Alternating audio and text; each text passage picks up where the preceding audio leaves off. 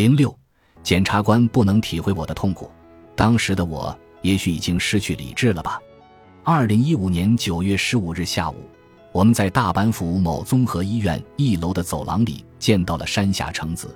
此刻，他正坐在长椅上，向我们追溯起八年前的今天所发生的事情。二零零七年九月十五日那天，也是在下午四点半左右，天色尚亮，时年六十一岁的橙子在自家的入垫上勒住丈夫武的脖子，致其死亡。武患有脑梗塞和痴呆症，几年前开始，橙子便在家对丈夫进行看护，在痛苦的居家看护过程中。橙子渐渐地失去了自我，最终对挚爱的家人痛下杀手，酿成惨剧。案发后，橙子被判处三年有期徒刑。我们推测，橙子目前已经出狱，并且可能回到了原来的住所。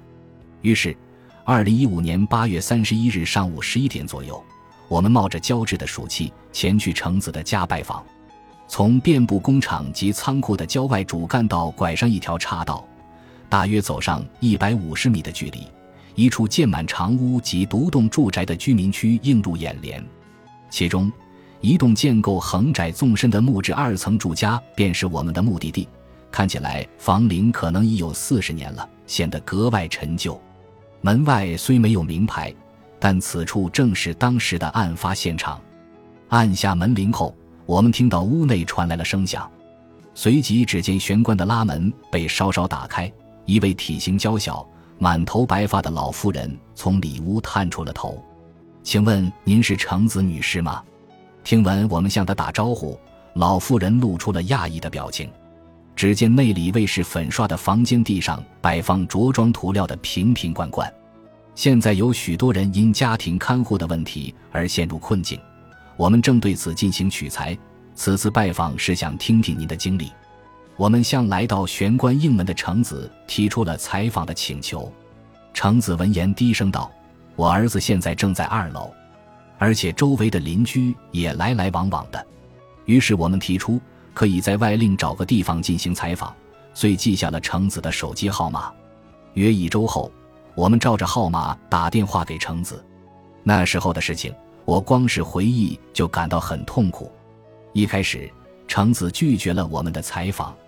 我们想让更多人知道您的故事，会对他们有所帮助的。我们坚持道：“也许是我们的初衷终于为橙子所理解了吧。”他最终同意了我们的采访请求。我在看护时落下了腰痛的毛病，现在也定期去医院接受治疗。那么，我们就在医院见面吧。我们与橙子相约在他去医院的日子见面。那一天正好是五的忌日。医院大厅熙熙攘攘的挤满了前来看病的患者和探视的亲友，在那里我们见到了橙子。只见他身穿素色风衣、格子长裤，手里推着用来装行李的手推车。这里有个可以讲话的地方。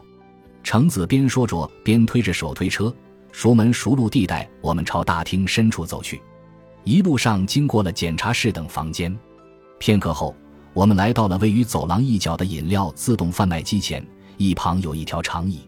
此处是个僻静的角落，与大厅周围的喧闹拥挤相反，这里几乎没什么人来往。偶尔会有护士推着带轮病床转运病人。不知橙子是不是已经做好接受采访的准备，能为我们讲述过去的事情了吗？正想着，只见橙子从手提袋里取出一张传单纸。背面有用铅笔做的记录，随即他淡然地开始叙述起当时那日往夜来、任劳任怨的看护生活。我的丈夫从事的是涂装行业，过去生意红火，蒸蒸日上。但是，大约是二零零一年的时候吧，因为经济不景气，工作一下子减少了，丈夫因而沉溺酒精，一蹶不振。没有工作的时候，午就会外出溜达。在自家附近的自动贩卖机买上一些简易杯装酒，然后一饮而尽。有时午会喝得烂醉如泥，直接躺在路上睡得不省人事。每当这种时候，橙子总会去接丈夫回家。不久后，大约是案发两年前，武得了脑梗塞，在接受治疗后，武仍然落下了左侧肢体偏瘫的后遗症。那之后没多久。武又变得愈发健忘，遂被确诊为痴呆症。就这样，橙子开始了在家看护丈夫的生活。虽说武并非卧床不起，但大部分饮食起居都需要橙子在旁辅助才能进行，如上厕所、洗澡等每日必须完成的事项。到了二零零七年，也就是案发的这一年，吴每天要去几十次厕所。深夜的时候，吴也会嘴里叫着喂，作为让橙子带他去上厕所的信号。橙子因此一晚上要起来好多次。身高不足一点五米的橙子艰难地支撑着身高约一点七米的武，蹒跚地来往于卫生间与卧室。武患有糖尿病，因此在饮食上有诸多限制，吃什么、吃多少都有讲究。武经常会在半夜大声叫嚷着：“给我吃点东西！”但是不能随便给他吃东西啊，我也就只能对他的要求置之不理了。然而，武会因此一直不停叫唤。直到天亮，每周有三天，从早上到下午四点，武会去护理机构接受日间护理服务。除此之外，橙子都在家片刻不离地看护着丈夫。因为住院和治疗产生的费用不菲，家里的存款很快见底了，甚至还背上了债务，连要交给护理机构的钱都没有了。当时的情况非常窘迫，我甚至已无暇睡觉。案发当日。二零零七年九月十五日，星期六午后，在曾作为涂装业仓库使用的小屋内，武正用步行器慢慢行走，不料不慎摔倒，好疼啊，好疼啊！武像个年幼的孩子一样，不停地叫嚷着。橙子生拉硬拽地把武带回铺着榻榻米的卧室，好不容易才让他睡上入垫。武仍然不住地叫唤着：“好疼啊，好疼啊！”丈夫曾经是涂装业的老板啊，然而现在却变成了这般模样。看着武像个孩子般叫唤着的样子，我心生怜悯又觉悲哀。只听心里有个声音在对我说：“不如果断的让他解脱吧。”记得从前因身体状况不佳入院时，院方曾以患者太吵闹为由，住院后不久就让丈夫出院。出于这个考虑，当时也没想要带武去医院。不知不觉间。橙子已将身边的毛巾执于手中，随即他骑坐在趴卧着的武身上，用毛巾缠绕住武的脖子。程子在丈夫颈后将毛巾两端交叉，使出全身力量拉扯毛巾。对不起呀，对不起呀！程子在心中呼喊着。只听武发出呜的一声呻吟，便没了动静。察觉到丈夫已无气息。程子稍稍缓了缓手上的力量，随后程子让吴仰卧着，两手交叠于胸前，并用毛巾盖住了丈夫的脸。我在丈夫身边呆呆地坐了一会儿，然后我开始不停地在自家的一楼和二楼上上下下，漫无目的地来回徘徊，直到同住的儿子下班回家。年过而立的长男邦男一到家便察觉到有所异样。只听母亲向自己道歉，说着对不起。邦男一言不发，脸上隐隐的浮现出一丝悲伤的表情。接到邦男的消息后，住在附近的长女三智子遂向警方报案。程子因故意杀人嫌疑被警方逮捕。据她供述，杀人动机是想让丈夫和自己都得以解脱。审讯室内，年轻的检察官听了我的供述，气愤地对我说。除了杀人之外，应该还有更好的解决方法吧？您丝毫不了解我内心的痛苦。我说完，失声痛哭。程子和武士经熟人介绍认识的，交往了一段时间后，两人于一九七零年结婚。武在涂装业的工作非常顺利，橙子在家做家庭主妇，养育两个孩子。武每天下班到家都很晚了，无暇照顾家事，陪伴家人。但他总会抽出时间，全家一起去旅行。这样的家庭旅行每年都会有好几次。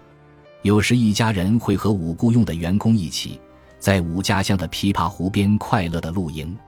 邦男毕业后便在武的手下工作。那时孩子们都已长大成人，橙子有了更多的空闲时间，也开始为丈夫的工作打起下手。对于橙子来说，一家人能够聚在一起工作是最快乐的事。三智子结婚后生了一个女儿，武相当疼爱这个小外孙女。有时夫妇俩会带孩子去大阪市天王寺动物园游玩，回来的路上，一家人便围在一起吃铁锅炖。虽然橙子和吴有时也会吵架，但对于橙子而言，和丈夫在一起的时光充满着幸福快乐的回忆。然而，这无比幸福的生活突然遇到了转折。由于涂装业工作骤减，丈夫沉迷酒精，一蹶不振，从此生活渐渐偏离正轨。患上痴呆症的吴宇过去判若两人，对曾经那般疼爱的小外孙女，有一次竟将电视遥控器扔了过去，嘴里喊着：“你这家伙是谁呀？”案发前不久，橙子曾向看护援助专员倾诉自己的苦恼。橙子道：“我已经到极限了呀，怕是坚持不下去了。”对方是一名年轻男性，并没有及时给出回应。自己为什么会杀害丈夫呢？直到现在，我也说不清楚。当时一刻不停地看护着丈夫，忙得连睡觉的时间都没有。自己一定是在这个过程中发生了什么改变吧。在医院寂静的角落里，橙子轻声低语着。橙子至今仍居住在当年与武共同生活的家里，也是在那里，她亲手夺去了丈夫的性命。女儿三智子和已是高中生的外孙女常会来家中看望橙子。祖孙三人便围坐在一起吃晚饭，其乐融融。橙子把一些贴在自家墙上的照片带来给我们看。